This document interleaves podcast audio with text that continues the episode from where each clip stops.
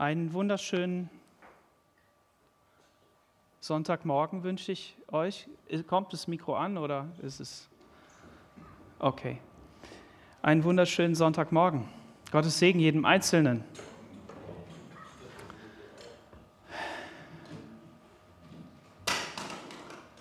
Wir kommen sonntags zusammen, um Gott die Ehre zu geben. Amen. Um gemeinsam ihn zu loben und zu preisen. Und manchmal fällt uns das schwer. Manchmal ist irgendwie das Ganze gehemmt. Da ist irgendwie ein, ein, eine Wand dazwischen. Ich habe heute gelesen im Römerbrief, alle Dinge dienen denen zum Besten, die nach seiner, seinem Ratschluss berufen sind. Und das kann man ja so oder so lesen. Und dann wurde ich erinnert an das Lied, wenn Friede mit Gott meine Seele durchdringt, ob Stürme auch drohen von fern, mein Herz im Glauben doch alles.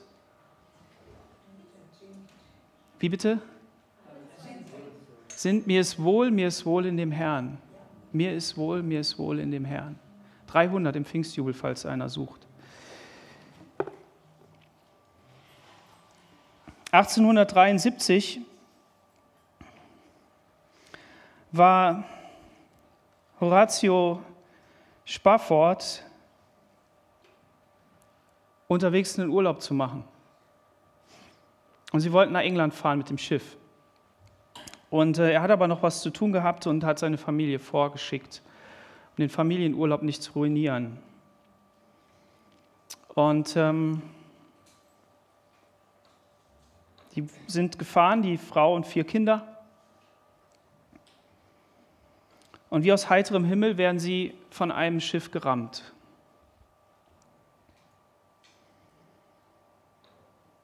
Die Kinder sterben, die Frau überlebt und telegrafiert an ihren Mann, allein überlebt.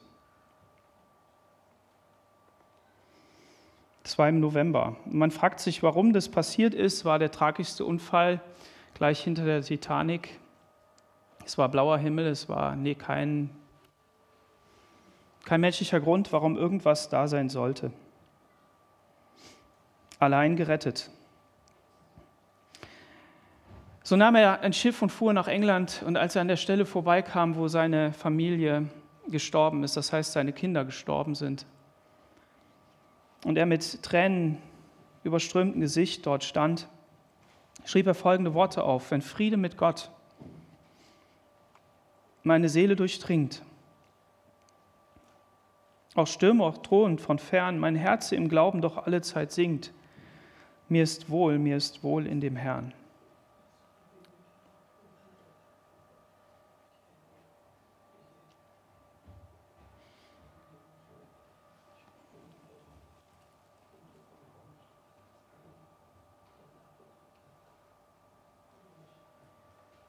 Wie gut, wenn uns das berührt.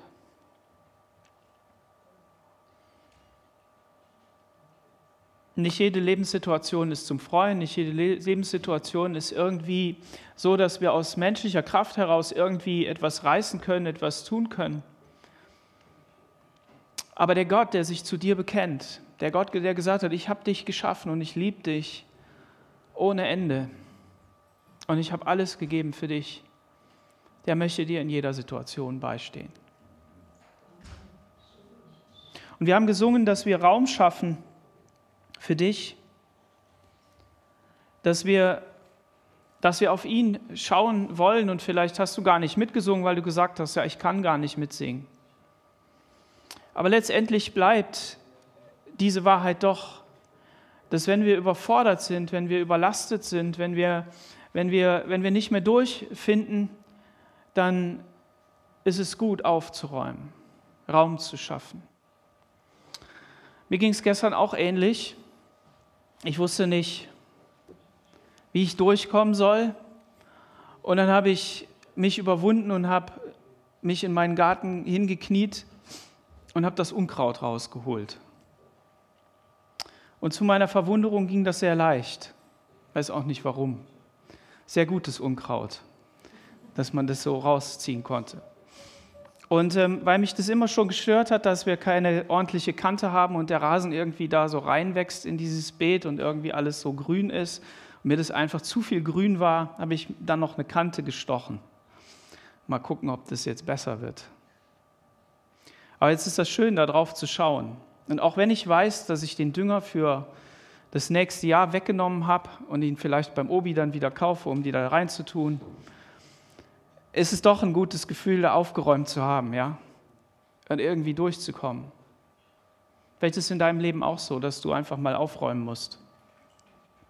Jetzt ist es so, man muss nicht ähm, krank und schwach werden, man muss nicht ähm, arm und hilflos werden, um Jesus nachzufolgen, sondern man kann das auch in guten Zeiten und mit, mit Geld in der Tasche und ähm, dann, wenn alles gut geht. Ja?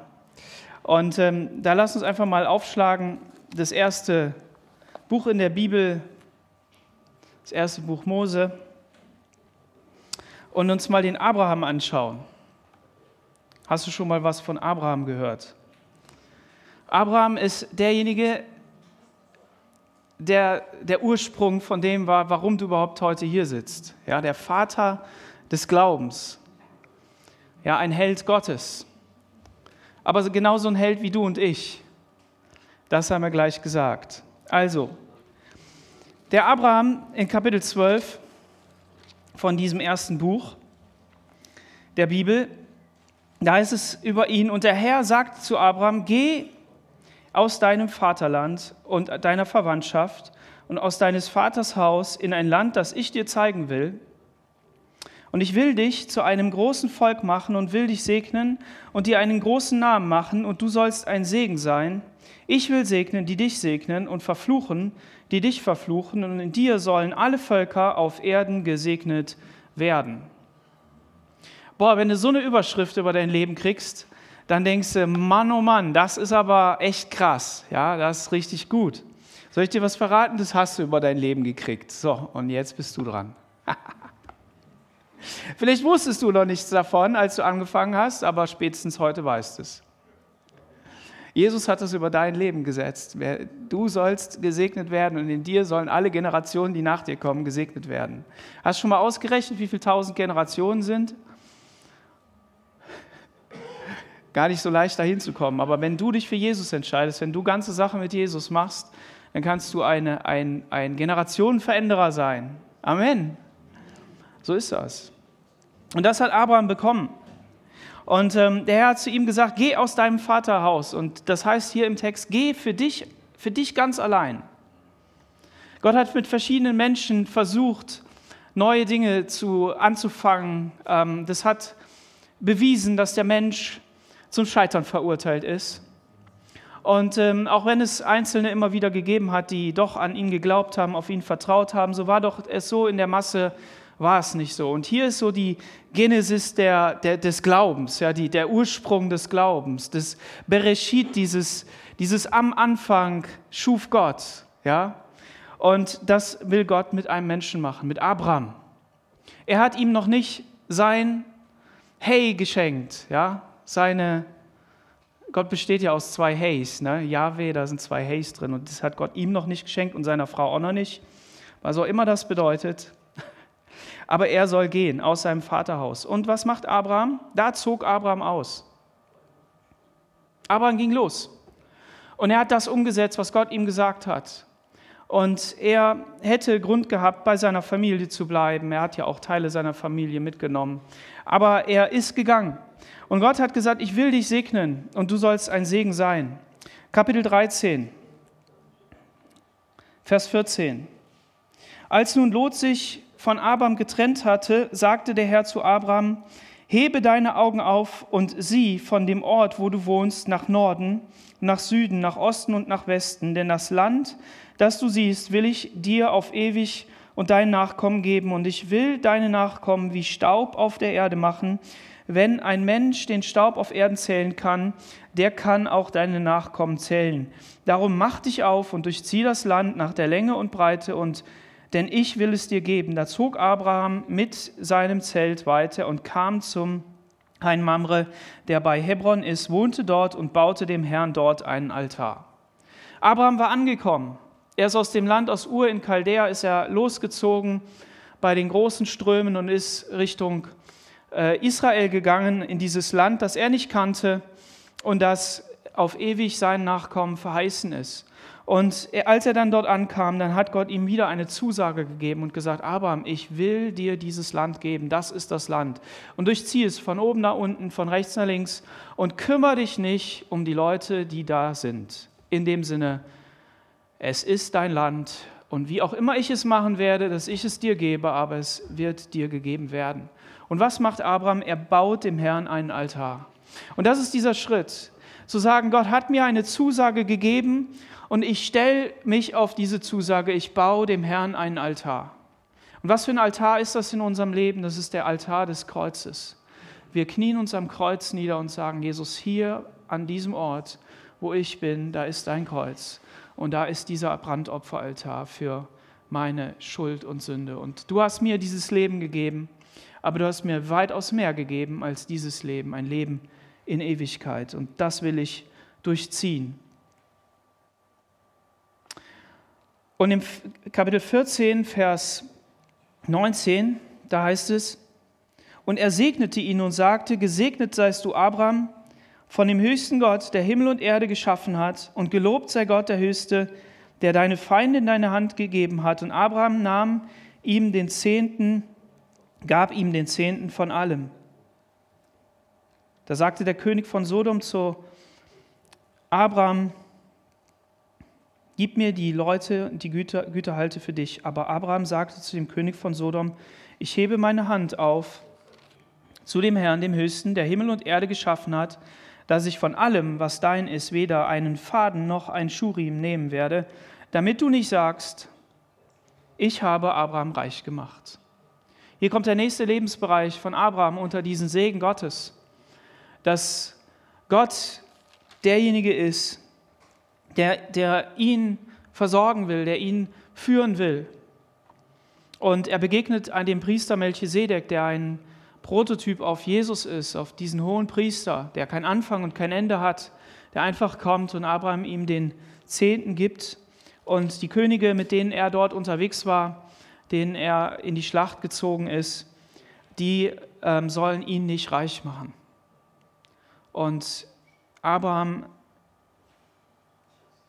gibt alle alles ab, weil er seine, seine Güter unter die Obhut Gottes stellt. Und das ist auch wieder so ein Nagel, den Abraham in die Wand schlägt, ein Pfosten, den er in die Erde haut, um etwas festzumachen mit Gott.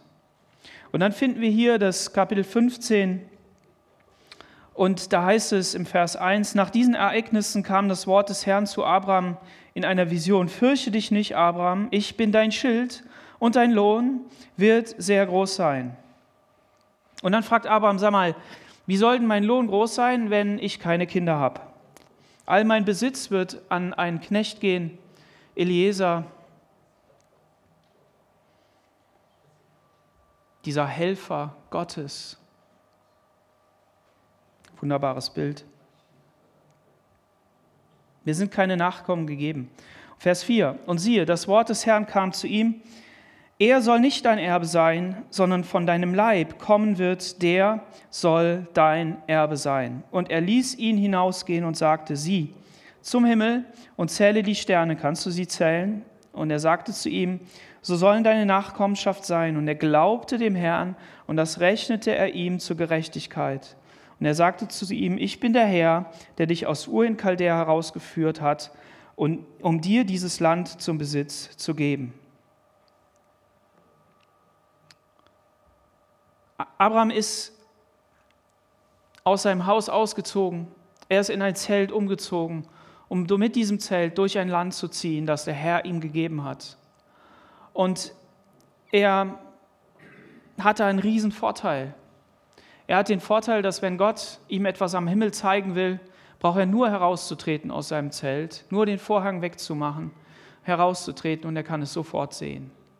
Natürlich hatten die keine Festtagsbeleuchtung wie wir, die hatten nicht so helles Licht, dass wir den Himmel nicht mehr sehen können, Gott nicht mehr sehen können in seiner Schöpfung. Aber trotzdem wird es so sein, dass in einer Stadt auch irgendwie es heller gewesen ist als auf dem Land, als wenn du mit dem Zelt unterwegs bist. Nichts etwas, was, was ablenken kann, war da. Und Gott gibt ihm diese einfache Zusage, schau in den Himmel. Und das ist auch wieder wie so ein Festigungsschlag, den er dort hineingibt. Und dann finden wir, nachdem Gott einen Bund mit ihm gemacht hat, finden wir das Kapitel 22. Und dann wird aus, vorher wird aus Abraham wird Abraham, aus Sarai wird Sarah. Und wir finden das Kapitel 22. Und das, dieses Kapitel ist sozusagen der Zenit, der Höhepunkt dieser ganzen Schritte, die Abraham mit Gott gegangen ist, die Gott mit Abraham gegangen ist. Es ist nämlich so, dass Abraham mittlerweile zwei Söhne hat und dieser eine Sohn, den Gott ihm geschenkt hat, aus seinem Leib heraus, sein wirklicher Nachkommen, aus, aus Umständen, die für Menschen nicht zu erklären sind. Ein alter Mann und eine alte Frau dürfen nochmal die Freude haben, ein Kind zu haben und es aufzuziehen. Dieses Kind soll Abraham jetzt opfern. Nachdem diese Geschichten, nach diesen Geschichten versuchte Gott Abraham und sagte, er stellte ihn auf die Probe, Abraham, er antwortete, hier bin ich. Und er sagte, nimm Isaac, deinen einzigen Sohn, den du lieb hast, geh in das Land Moria und opfere ihm dort zum Brandopfer auf einem Berg, den ich dir sagen werde. Da stand Abraham früh am Morgen auf, sattelte den Esel, nahm zwei Knechte mit, er nahm Isaac, das gespaltene Holz zum Brandopfer, machte sich auf, ging an den Ort, dem Gott ihm gesagt hat. Am dritten Tag hob Abraham seine Augen auf, er sah das und hat dann zu den Knechten gesagt, bleibt ihr hier mit dem Esel, ich und der Junge wollen weitergehen. Wenn wir angebetet haben, wollen wir wieder zu euch zurückkommen. Und Abraham nahm das Holz zum Brandopfer, legte es auf, den, auf seinen Sohn. Er aber nahm das Feuer und das Messer in die Hand und die beiden gingen miteinander. Da sagte Isaac zu seinem Vater Abraham, mein Vater. Abraham antwortete, hier bin ich, mein Sohn. Und er sagte, sieh, hier ist Feuer und Holz, aber wo ist das Schaf zum Brandopfer? Abraham antwortete, mein Sohn, Gott wird sich ein Schaf zum Brandopfer ersehen. Und sie gingen beide miteinander. Könnt ihr euch vielleicht an die Geschichte von Sodom und Gomorra erinnern? Diese Geschichte in der Gott gesagt hat, da sind Städte, die treiben so viel Unsinn und so viel Antigöttliches und so eine Gräuel vor dem Herrn, so viel Sünde in dieser Stadt, dass ich hingehen muss und sie vernichten muss. Männer verkehren mit Männern, Frauen mit Frauen. Nichts ist heilig. Alles ist der Lust, der Wollust, dem Trieb hingegeben. Es wird offen auf der Straße getan, umgesetzt. Und Gott sagt, das kann ich nicht, kann ich nicht erdulden. Ich muss hier ein Gericht schicken. Und wie reagiert jetzt Abraham? Wie reagiert er? Ja, Herr, dein Wille geschehe. Wie du gesagt hast, soll ich mit meinem Zelt weiterziehen. Hat Abraham so reagiert? Nein. Nein. Abraham hat gesagt, Herr, wenn da 50 sind, wenn da 40 sind, wenn da 30 sind, wenn da 20 sind, wenn da 10 sind, und ich weiß eigentlich, darf ich mit dir nicht streiten, darf ich eigentlich mit dir so nicht reden, aber ich will für diese Menschen kämpfen. Ich will sie, will sie herausretten. Ich will nicht, dass diese Stadt umkommt. Was ist das für eine Haltung? Und jetzt dieser Kontrast. Gott hat ihm einen Erben gegeben, Gott hat ihm eine Verheißung gegeben, Gott hat gesagt, das ist derjenige, der eines Tages zu einem großen Volk werden wird. Und du sollst ihn mir jetzt opfern. Abraham wusste ja, wie das funktioniert. Diese Völker dieser, dieses Landstriches, dieses, dieses äh, Landes, die opferten ja ihren Götzen, ihre Kinder. Er wusste das ja. Deshalb war er ja als Missionar dahin gesandt, als Mensch an Gottes Stelle als Botschafter, um diesen Menschen von Gott zu erzählen, von seinem Glauben. Nicht so offensichtlich natürlich, sondern durch seine Lebensart. Und Abraham schweigt dazu. Er bestürmt nicht Gott, er fragt nicht danach, er sagt nichts dazu, sondern er tut einfach. Und da kommt doch die Frage auf, warum tut er das? Warum kann er das? Aus welchem Grund? Weil er die Zusage Gottes hatte, dass er ihm Nachkommen schaffen wird. Amen. Und die wird er in seinem Sohn geben. Und jetzt eine große Frage. War Abraham einer, der immer alles so gemacht hat, wie Gott das wollte? Gut, er war zum einen Mensch, daher wissen wir, das kann er gar nicht. Und zum anderen sind manche Texte schon sehr eigenartig, wo man denkt, naja, mindestens. Und dann gibt es da Geschichten, wo er auf, sein eigenes, auf seine eigene Kraft gesetzt hat.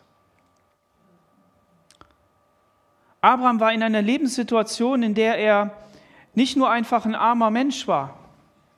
Irgendjemand, der einen Gott brauchte, an den er sich hing, weil er sonst nicht überleben konnte sondern er war ein starker, ein reicher Mann. Er war einer, der auch mal gerne in Krieg ziehen konnte und irgendwen besiegen konnte, der seinen äh, Verwandten retten konnte aus der Hand der, der Übeltäter, der einfach mit seinem Haushalt, mit den Knechten da und den Waffen losgezogen ist. Also er konnte sich schon wehren. Er war nicht, war nicht ähm, verloren. Und doch setzte er sein Vertrauen nicht in sich schlussendlich, sondern er setzte sein Vertrauen in den Herrn. Und wie sagt die Bibel? Das rechnete Gott ihm zur Gerechtigkeit an. Gott wird sich ein Brandopfer ersehen, mein Sohn. Und dann kommen sie an diese Stätte, die Gott gesagt hat, und Gott, Abraham baute einen Altar und legte das Holz darauf und band seinen Sohn Isaac und er legte ihn auf den Altar oben auf das Holz. Ja, den Sohn will ich mal sehen, der das freiwillig mit sich machen lässt. Da muss der Vater schon ordentlich stark gewesen sein. Abraham streckte seine Hand aus und fasste das Messer, um seinen Sohn zu schlachten. Da rief ihm der Engel des Herrn vom Himmel her, Abraham, Abraham. Er antwortete, hier bin ich. Er sagte, leg deine Hand nicht an den Jungen und tu ihm nichts, denn nun weiß ich, dass du Gott fürchtest und hast um meinetwillen deinen einzigen Sohn nicht verschont. Da hob Abraham seine Augen auf und er sah hinter sich einen Widder mit seinen Hörnern in der Hecke hängen. Und Abraham ging hin, nahm den Widder und opferte ihn als Brandopfer an seiner Stelle seines Sohnes. Und Abraham nannte die Stätte, der Herr sieht. Daher sagte, sagt man heute noch auf dem Berg, da der Herr sieht. Yahweh Roi. Oder vertue ich mich da gerade? Was in diesem Text eben sehr interessant ist, ist, dass Abraham dieses Vertrauen auf Gott hat. Und die Frage ist, haben wir Vertrauen auf Gott? Wenn man in den hebräischen Text hineinschaut, dann stellt man was fest. Dann stellt man fest, dass dieser Text gespickt ist mit Aleph und Tet, mit A und O, mit Anfang und Ende. Und auch wenn das eine grammatikalische Bedeutung hat, so müssen wir auf das schauen, was dahinter steht. Jesus sagt, ich bin der Anfang und das Ende. Amen. Ich bin derjenige, der, der diesen Anfang und das Ende macht. Und Jesus ist hier mitten in dieser Geschichte. An all diesen Stellen, wo Isaac, dein Sohn, dein einziger Sohn steht, wo das äh, Opfer erwähnt wird, wo das Feuer erwähnt wird, wo das Messer erwähnt wird, wo das Holz, der Altar, der Sohn erwähnt wird, Überall da steht dieses kleine Wort. Und es ist der absolute Hinweis auf Jesus. Diese Geschichte strotzt nur vor, vor Hinweisen auf das, was eines Tages kommen wird. Denn Gott wollte niemals, dass Abraham seinen Sohn opfert, sondern er wollte das selber tun. Gott ist ein Gott, der, der Dinge von uns verlangt, die er für nötig hält. Aber den absoluten Preis, den zahlt er immer selber. Er ist derjenige, der alles bezahlt. Und Abraham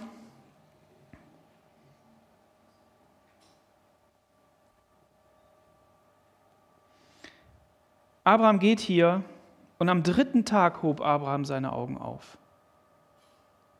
An was erinnert uns das? Einer ist ans Kreuz gegangen und ist drei Tage und drei Nächte im Grab gewesen, Jesus. Und Jesus ging mit seinen Jüngern in den Garten Gethsemane und er sagte zu ihnen, bleibt hier, denn ich will gehen und mit meinem Vater beten. Und Abraham sagte zu seinen Knechten, ich will mit meinem Sohn gehen, wir wollen Opfer bringen. Abraham steht hier für diesen Vater, mit dem der Sohn etwas unternimmt.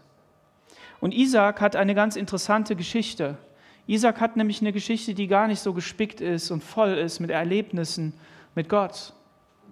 Isaac ist konträr zu dem, was Abraham erlebt hat. Abraham kam aus einem Land, Abraham hat Zusagen von Gott bekommen, Abraham hat ähm, Dinge unternommen, die vielleicht auch, die auch nicht so gut waren. Und Abraham hat immer wieder äh, die Hand Gottes erlebt. Und Isaaks Leben startet damit, dass er in eine Familie hineingeboren wird, in der Streit, also das heißt Eifersucht da ist, in der dieser Konkurrenzkampf da ist, der noch nicht so offen erzählt wird wie später bei Jakob, sondern hier jetzt ähm, startet sein, sein, seine Aktion. Und was ist seine erste Aktion? Seine Aktion ist, ein friedvolles Lamm zu sein, ein Opfer zu sein. Und das sagt etwas über den Charakter von Isaac aus. Ich kann mir nicht vorstellen, dass Abraham mit Isaac gekämpft hat, sondern Isaac hat Abraham vertraut. Er kannte seinen Vater. Er hatte gehört von den Zusagen, die Gott gegeben hat. Er hat gehört von den, von den, ähm, von den Begegnungen, die, Gott, die Abraham hatte. Und in dem ist Isaac geblieben. Und er hat ihn naiv gefragt. Er hat ja auch gesehen, wie Abraham Altäre aufgebaut hat. Er hat auch gesehen, wie Opfer funktioniert. Und deshalb hat er ja gefragt: Du sag mal, wo wird denn das? Wo ist denn das Lamm? Und die Antwort, die Abraham gegeben hat, Gott wird sich ein Lamm ersehen, die hat ihn so beruhigt, so beruhigt, dass man sagen kann, dass Isaac wusste, wer Gott ist, dass, dass, man, dass, dass Isaac wusste, was hier dran ist.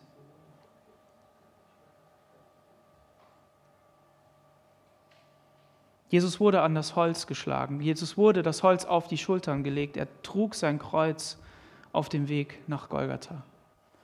Und er wurde auf dieses Kreuz gelegt, an das Kreuz genagelt, festgenagelt.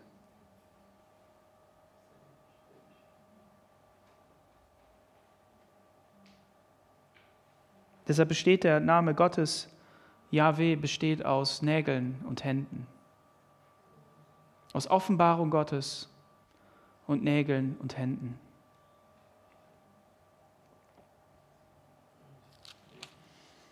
Und dann ist dieses Opfer da. Und Abraham hatte gesagt, Gott wird sich ein Lamm ersehen. Und was hat Gott sich ausgesucht? Einen Widder mit Hörnern, der in einem Dornbusch stecken bleibt. Und diese Szene, die sagt etwas aus über das, was Gott tun will, nämlich dass er die Autorität, die diese Hörner aussagen, niederlegen wird, mit dieser Autorität sich verfangen wird in diesem Bild des Dornstrauches, der für die Auswüchse der Sünde steht. Denn Gott hatte zu Adam gesagt, der Ackerboden, was bringt er hervor? Dornen und Disteln. Und dann begegnet Mose Gott in einem brennenden Dornbusch. Und dieser Dornbusch, der verbrennt nicht. Und ich habe mich immer gefragt, was, was ist das? Und ich habe es nicht rausgefunden, bis ich über jemanden gestolpert bin, der gesagt hat, wie es ist. Ein Dornbusch, der nicht verbrennt, bedeutet, dass Gott in seiner Heiligkeit ein Feuer anzündet und alles würde verbrennen auf dieser Erde. Und wenn Gott Besitz von dir nimmt, wenn er in, dir, in dein Leben einzieht, wenn er da hineinkommt, dann verbrennt er alles. Aber seine Gnade, seine unendliche Gnade, die er in Jesus Christus gezeigt hat, die führt dazu, dass du nicht verbrennst. Das ist Gott. Und jetzt ist dieser Widder hier mit seinen Hörnern gefangen in diesem Dornbusch. Jesus hat ist auf diese Erde gekommen und immer wieder hat er gesagt, meine Zeit ist noch nicht gekommen. Die Menschen wollten ihn zum König machen und er entzog sich der Menge und ging an einen anderen Ort. Er, hielt, er heilte jemanden und sagte ihm, sage nichts, behalte es für dich. Warum?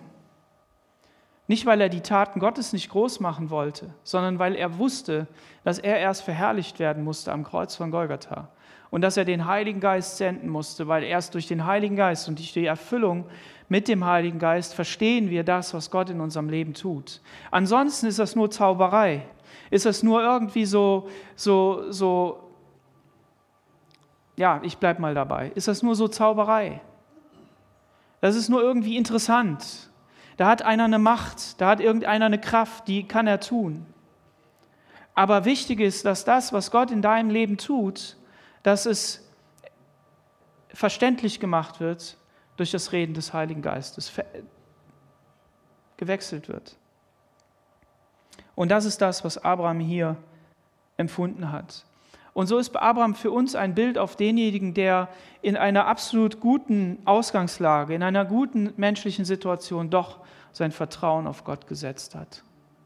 Und er gesagt hat, ich will ihm vertrauen. Und das bedeutet geistliches Leben. Und Isaac ist derjenige, der das Land nie verlassen hat.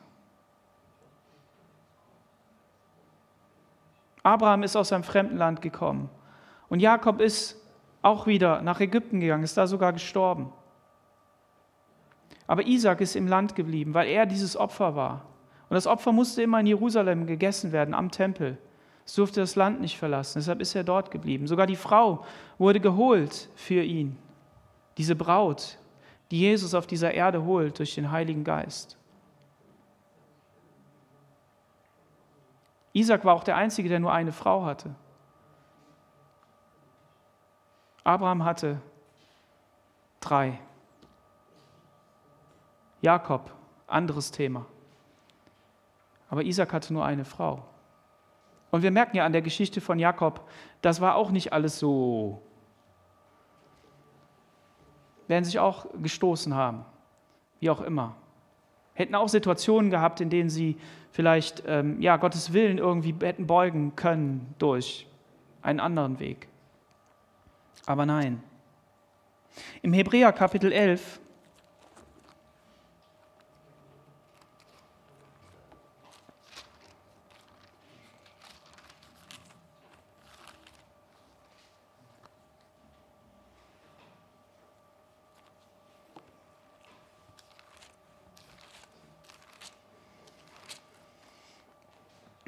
Vers 17, da heißt es, durch Glauben opferte Abraham den Isaak, als er versucht wurde, und gab den Erstgeborenen dahin, als er schon die Verheißung empfangen hatte. Abraham, wir können ja in Abrahams Herz nicht reinschauen. Wir können da nicht, nicht reingucken, was hat den denn jetzt nun wirklich bewegt? Aber eins können wir tun, wir können dem Heiligen Geist vertrauen, dass der Schreiber des Hebräerbriefes vom Heiligen Geist diese Schriftstelle inspiriert bekommen hat und die heißt, Abrams Herz hat Isaak geopfert.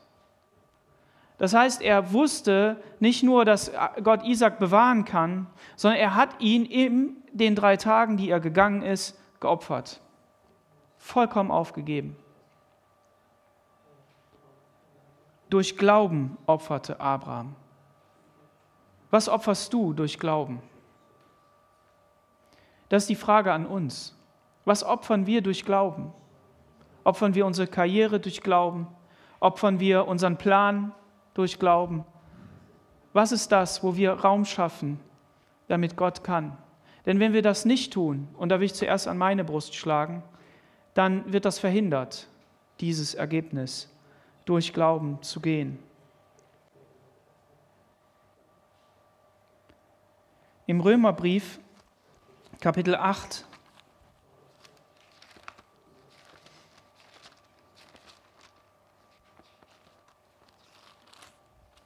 Da heißt es, so gibt es nun keine Verdammnis für die, die in Christus Jesus sind, die nicht nach dem Fleisch leben, sondern nach dem Geist. Denn das Gesetz des Geistes des Lebens in Christus Jesus hat mich freigemacht von dem Gesetz der Sünde und des Todes. Denn was dem Gesetz unmöglich war, weil es schwach war, durch das Fleisch, das tat Gott und sandte seinen Sohn in Gestalt des sündigen Fleisches und um die Sünde willen, der Sünde willen und verdammte die Sünde im Fleisch, damit die Gerechtigkeit, die den Gesetz, die das Gesetz fordert, in uns erfüllt würde, die wir nicht nach dem Fleisch leben, sondern nach dem Geist. Durch deine Anstrengung, durch deinen Willen kannst du Gott nicht dienen. Kannst du nicht werden wie Abraham und er selbst konnte es auch nicht. Er hätte an Hagar hängen bleiben können, er hätte an Ismael hängen bleiben können, er hätte, er hätte versacken können in, in Ägypten, er hätte auf seine Kraft sich was einbilden können. Aber was hat Abraham immer wieder geschafft? Sich hinzuwenden zu Gott, den Altar aufzubauen und zu sagen, Gott, du bist meine Zuversicht, du bist meine Stärke. Du bist derjenige, auf den ich vertraue. Und das möchte ich heute Morgen zusagen jeden Tag als neue Chance zu sehen, zu sagen, Gott, ich vertraue dir, ich glaube dir, ich will mein Vertrauen auf dich setzen, weil ich weiß, dass in mir keine Verdammnis mehr ist, wenn ich in Christus Jesus bin. Und das ist das Einzige, was Jesus für uns ist, dass er derjenige ist, der alle Verdammnis, alles Negative, alles, alles Schlechte in uns verwandelt hat in etwas Gutes für das Reich Gottes. Aber nur dann, wenn wir diesen Glaubensschritt gehen, wenn wir sagen, ja Jesus, ich will dir vertrauen, ich will dir glauben. Und das bedeutet ja, dass seine Pläne in unserem Leben äh, groß werden, dass sie, dass sie offenbar werden. Und das sind keine Pläne, wo Gott dich irgendwie nach Sibirien schicken will und du willst ja gar nicht nach Sibirien. Oder du, du, du musst irgendetwas tun, was du überhaupt gar nicht willst sondern es sind ja Pläne, die Gott, die Gott in seiner Weisheit für dich vorbereitet hat, weil er weiß, wo er dich am besten gebrauchen kann, wo er dich am besten einsetzen kann. Und dann geht es eben darum, dass man sagt, Jesus, ich, ich freue mich darauf, dass du das umsetzen kannst in meinem Leben, was du möchtest. Und das bedeutet, dass wir loslassen, dass wir sagen, Jesus, ich habe es nicht im Griff, ich lasse das los dass wir nach dem Geist leben. Vers 12. So sind wir nun Brüder nicht Schuldner unserer menschlichen Natur, dass wir nach dem Fleisch leben. Manch einer sagt ja, ja, ich, ich, ich habe immer so Lust, dies und das und jenes zu tun. Und Menschen, die Gott nicht kennen, die sagen, ja, ich bin halt so geboren, bin halt so gemacht. Gott hat mich doch so geschaffen. Aber der Punkt ist, dass in dem, was Gott geschaffen hat, wird die Sünde groß. Und die Sünde, die macht das, was antigöttlich ist in unserem Leben, groß. Die macht das, was Gott an Positiven hineingelegt hat, zu etwas, was Gott ganz konträr entgegengeht. Und deshalb bedeutet das, wenn Jesu Licht hineinkommt, wenn Jesu Kraft hineinkommt, wenn sein Leben hineinkommt, dann wird das Geistliche, das aus Gott geboren wird, unser Leben erfüllen. Und dann muss das Raum finden, dann muss das Platz finden. Denn wenn wir nach dem Fleisch, wenn ihr nach dem Fleisch lebt, dann werdet ihr sterben. Wenn ihr aber durch den Geist die Taten des Fleisches abtötet, dann werdet ihr leben. Und ich glaube, dass das ein Riesengeheimnis ist. Es ist offensichtlich, es steht hier so da. Und er sagt das nicht an Ungläubige, sondern er sagt das an die, in denen keine Verdammnis mehr ist, weil sie in Christus Jesus sind. Und das, das bedeutet hier, wir können das, was fleischlich ist, können wir abtöten. Und Abraham hat das getan. Er hat das, was fleischlich ist, abgetötet. Obwohl er den Fehler, ein, äh, obwohl er Fehler gemacht hat, hat er trotzdem durch den Geist das abgetötet, was hier ist, was fleischlich ist. Und dann werdet ihr leben. Denn alle, die sich vom Geist Gottes leiten lassen, die sind Söhne Gottes. Und das bedeutet in allererster Linie, das Wort Gottes zu lesen. Weil Gott hat in seinem Wort, hat er ähm, seinen Ratschluss niedergeschrieben. Und dieses Wort, was er niedergeschrieben hat, das ist sogar Fleisch geworden. Was er gesprochen hat, das ist Fleisch geworden und ist in Jesus uns begegnet. Und der Geist Gottes wird niemals gegen die ähm, Dinge, die im Wort Gottes stehen, entgegensprechen. Es kann sein, dass wir Menschen in der Gemeinde Dinge anders verstehen und dass es dann manchmal so aussieht, als ob jemand jetzt nun konträr gegen das Wort Gottes handelt. Aber der muss sich schon sehr sicher sein, dass das, was er da tut, dass es wirklich im Wort Gottes steht. Damit will ich keine Angst machen, sondern ich will einfach nur sagen, lass uns Respekt vor dem haben, was Gott offensichtlich, was er klar und deutlich in sein Wort geschrieben hat. Und lass uns das nicht einfach auf Seite schieben. Es gibt ja Leute, die schieben den Römerbrief auf Seite, weil im Römerbrief steht, dass wenn Mann und Mann miteinander Verkehr haben, wenn sie mit, gegeneinander entbrennen, dann ist das etwas, was Gott hasst. Und dann sagt man, man schiebt das weg. Aber wie kann man nur den Römerbrief wegschieben? Wie geht das?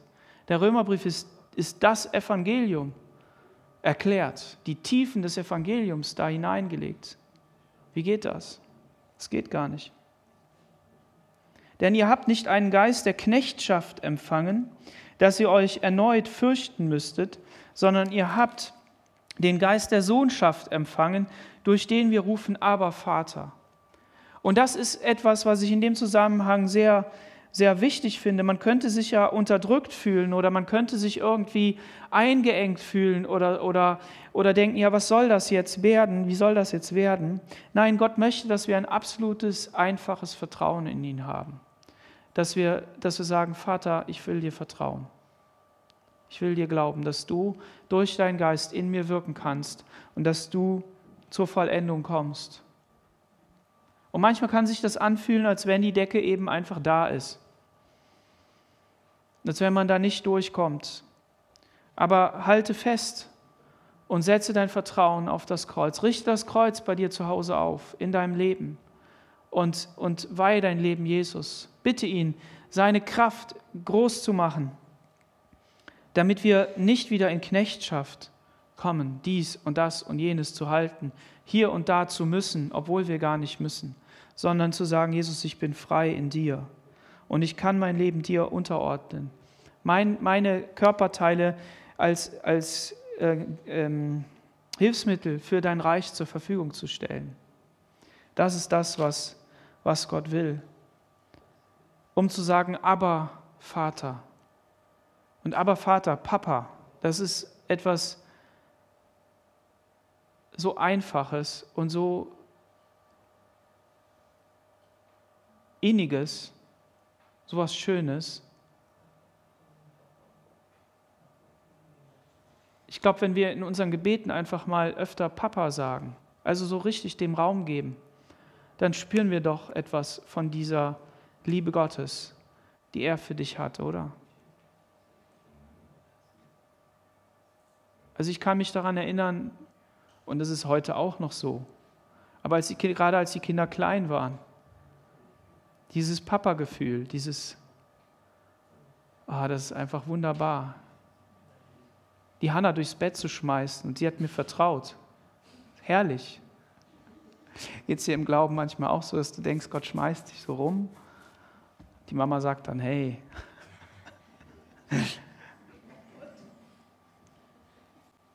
Der Geist gibt unserem Geist die Bestätigung, dass wir Kinder Gottes sind. Und wenn wir Kinder Gottes sind, dann sind wir auch Erben. Erben Gottes. Und zu, allerletzt, ähm, Hebräer Kapitel 12,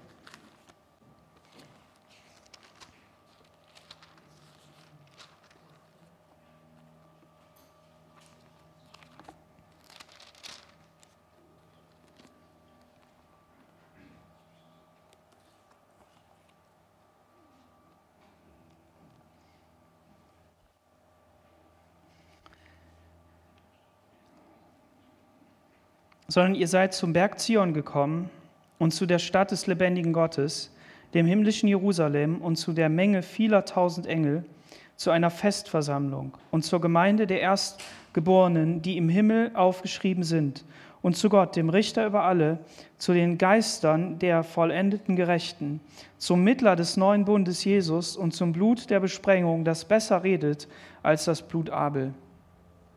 Seht zu, dass ihr den nicht abweist, der redet, denn wenn jene nicht entflohen sind, die den abwiesen, der auf Erden redete, wie viel weniger wir, wenn wir uns von dem abwenden, der vom Himmel her redet, dessen Stimme zu jener Zeit die Erde bewegte, nun aber hat er verheißen und gesagt, noch einmal will ich nicht allein die Erde erschüttern, sondern auch den Himmel. Aber das noch einmal zeigt an, dass das Erschütterte verwandelt werden soll, als solches, das geschaffen ist, damit das Unerschütterliche bleibt. Darum, weil wir ein unerschütterliches Reich empfangen haben, wir Gnade, durch die wir Gott dienen wollen, um ihm zu gefallen mit Scheu und Ehrfurcht, denn unser Gott ist ein verzehrendes Feuer. Das ist unsere Perspektive. Abraham schaute nicht auf das, was er sah, auf diese Erde, auf das, was hier war, sondern Abraham schaute auf die Stadt Jerusalem, auf das himmlische Jerusalem, das Jerusalem, das kommt, das Versprochene, das Erbe. Auf das schaute er. Und dadurch wurde sein Glaube nach oben gezogen. Dadurch wurde sein, sein Erleben nach oben gezogen. Und deshalb kann ich uns nur ermutigen, in, in unserer Zeit wirklich auf das zu schauen, was Gott für dich hat, was er für dich in Zukunft hat und was er für dich in deinem Hier und Jetzt hat, nämlich sein Willen, der wunderbar ist und der sich entfalten will. Sei ermutigt in deinem Glauben, den du gehst. Und wenn du am Anfang stehst, und ich sage mal hier am Anfang, dass du weißt, ich habe mit Jesus noch nichts zu tun, dann sei eingeladen, Gottes Stimme zu folgen und zu sagen, Jesus, ich lasse mich auf dich ein. Ich will sehen, wer du bist und er wird sich dir zeigen. Und das ist das Evangelium, was wir verkündigen. Das ist das Evangelium, für das wir stehen, dass Gott Frieden schaffen will mit uns Menschen. Amen. Lass uns gemeinsam aufstehen und beten.